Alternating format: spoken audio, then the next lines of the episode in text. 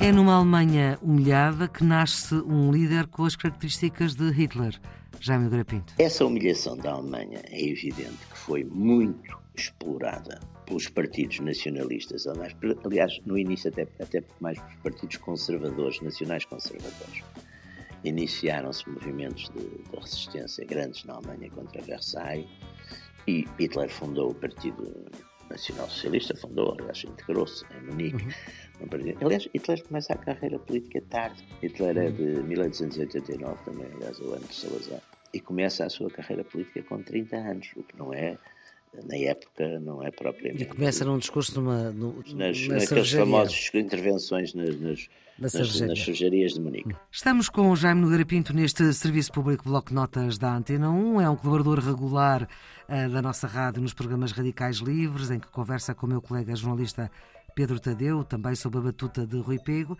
Jaime Nogueira Pinto é doutorado em Ciência Política pelo ISCS, da Universidade de Lisboa, é professor universitário e tem uma vastíssima obra publicada desde 1967 até agora, e mesmo o seu último livro tem que ver sobre a forma como uh, os países foram resistindo à pandemia. Jaime Nogueira Pinto, muito obrigada por ter aceitado este desafio da Antena 1. Vamos falar do ascenso do fascismo, como é que ele começou na Europa, na Alemanha, na Itália e em Espanha, uh, sobretudo. E como já vínhamos falando, é um pouco pela falência da ideia liberal, no sentido americano do termo, que os totalitarismos crescem nos anos 30 na Europa. O liberalismo entra em em crise né, em toda a Europa, digamos, o constitucionalismo liberal, é preciso ver que estamos a falar de uma época em que a maior parte dos regimes na Europa eram monarquias constitucionais liberais. No, no princípio da, da, Grande Guerra, em 1914, na Europa as únicas repúblicas que existiam era a francesa, a portuguesa e a suíça, vá. O hum. resto eram tudo monarquias constitucionais. Ora, essas monarquias constitucionais são abaladas e caem quer dizer, as, as monarquias não caem, mas o, o, liberalismo constitucional cai um pouco por toda a parte. Se nós formos ver, em Espanha é o 23, é o golpe de Primo de Rivera, em 26 em Portugal é o movimento militar de 28 de maio hum. e o início da ditadura militar, e tirando, portanto, a Inglaterra, a Bélgica, a França e os países nórdicos, de uma maneira geral, no Sul e com o fascismo e depois nos Balcãs, etc., praticamente por todo o lado e até talvez em função do tal perigo comunista, que é real. Na Hungria, por exemplo, chega a haver um regime comunista também de seis meses, e, portanto, é, de certo modo, o fim do constitucionalismo liberal. Onde é que isto vai ter mais influência? Embora eu não considere, quer dizer, o nacionalsocialismo tem um lado que o fascismo não tem e que é essencial para a caracterização, que é, de facto, centrar-se muito na questão da raça. Sim e centrar-se muito na questão do antissemitismo, enquanto, por exemplo, no fascismo há vários judeus que são fascistas e as perseguições ou as leis anti-judaicas já aparecem praticamente só quando Mussolini começa a ficar muito dependente de Hitler. Antes disso, não há. Uhum. E não há, no, nessas zonas não há. Onde há, onde há um antissemitismo, é, de certo modo, onde ele também sempre tinha existido, que é, que é na, nas zonas todas balcânicas, na Europa Oriental, etc. Agora, na Alemanha, o fenómeno é um bocado diferente. Na Alemanha, enquanto Mussolini praticamente sobe ao poder em três ou quatro anos, portanto, entre a fundação do, do de Combatimento em, em, em 19. Sendo que ele vinha do socialismo. E ele é? vinha do socialismo. Mussolini, Sim. aliás, atenção, vem do socialismo. socialista. Socialista, e é, é, muito curioso. Mussolini é talvez o mais interessante destes personagens todos. E para além disso é o mais culto, ao contrário do que muita gente pensa, porque Mussolini tinha uma cultura que era a cultura dos, de um militante socialista dos finais do século XIX. Ou seja, Portanto, tinha uma eh, sólida formação. Tinha uma formação. E, e, teve depois umas, umas amigas, umas amantes, uh, umas, umas. Isso também aliás, ajuda, às vezes. Não, que eram mulheres, mulheres geralmente de uma classe burguesa, uhum. e que o puseram a ler uma data de coisas que ah, também era interessante. E ela, aliás, Bom, leu. Depois deu o resultado que deu, mas enfim. Portanto, Mussolini tem essa formação, é um homem da esquerda do Partido Socialista, é um homem de esquerda do Partido Socialista, ele aliás diz-se, não há uma certeza a 100%, mas que Lenin ficou furioso com o Partido Socialista Italiano por terem deixado Mussolini sair, quer dizer, por terem perdido o Mussolini.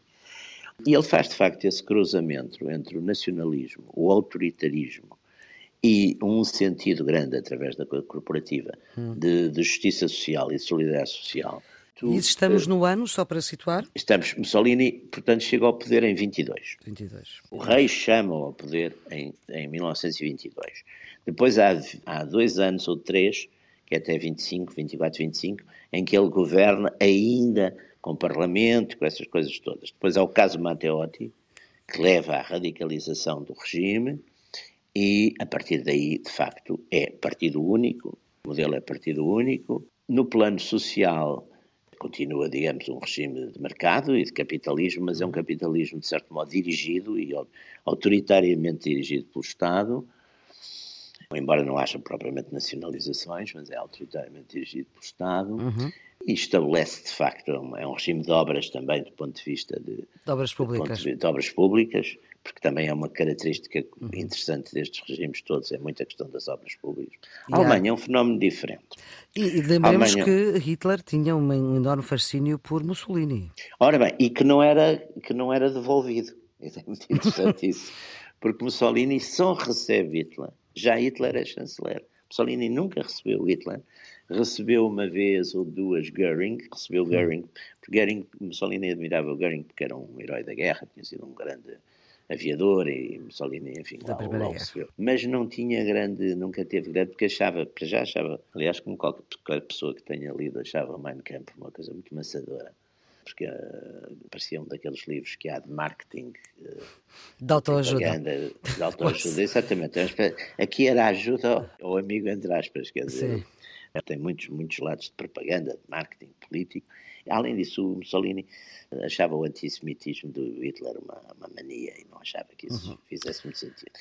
E além disso, achava que Hitler também havia muitos homossexuais entre os nazis, coisa que para Mussolini, que era um, um macho latino típico, não, não lhe agradava muito, fazia-lhe uma certa confusão tudo isso.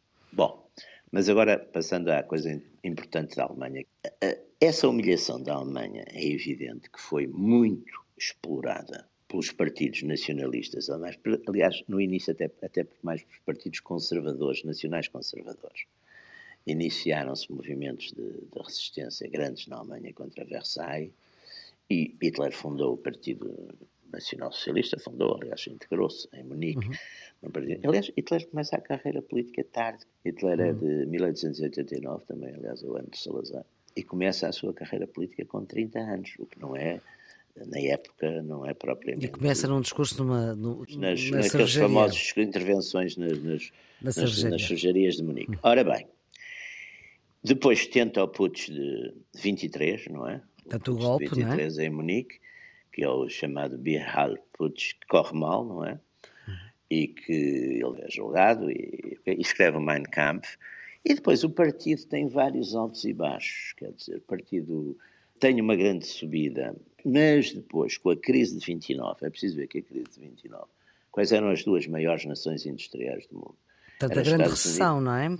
Exatamente, é com o crash de 29 que se dá Portanto, é quando a Bolsa cai em, em Nova Iorque? Outubro, exatamente, que é a famosa Semana Negra, em que a Bolsa que tinha atingido os seus máximos nesse verão cai, e cai espetacularmente, e como o presidente Hoover era um liberal convicto e não quis mexer, nem caiu muito mais, não é? E, portanto, é com Roosevelt que depois vai haver alguma recuperação. Mas, entretanto, quais eram as duas, as duas grandes potências industriais da época?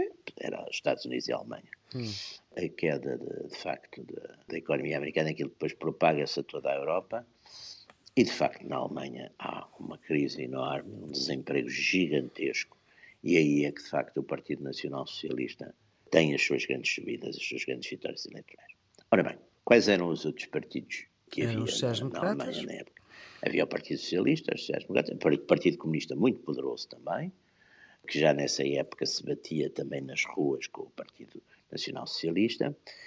E depois havia uns partidos, o Zentrum, que era um partido cristão, moderado. E depois havia uns partidos conservadores, havia assim várias coisas. Mas quando as coisas começam a radicalizar-se, no anos 31, 32, o Partido Comunista faz uma daquelas daqueles erros estratégicos históricos históricos, quer dizer que piores ainda que, que os nacionais socialistas eram os socialistas sociais-democratas.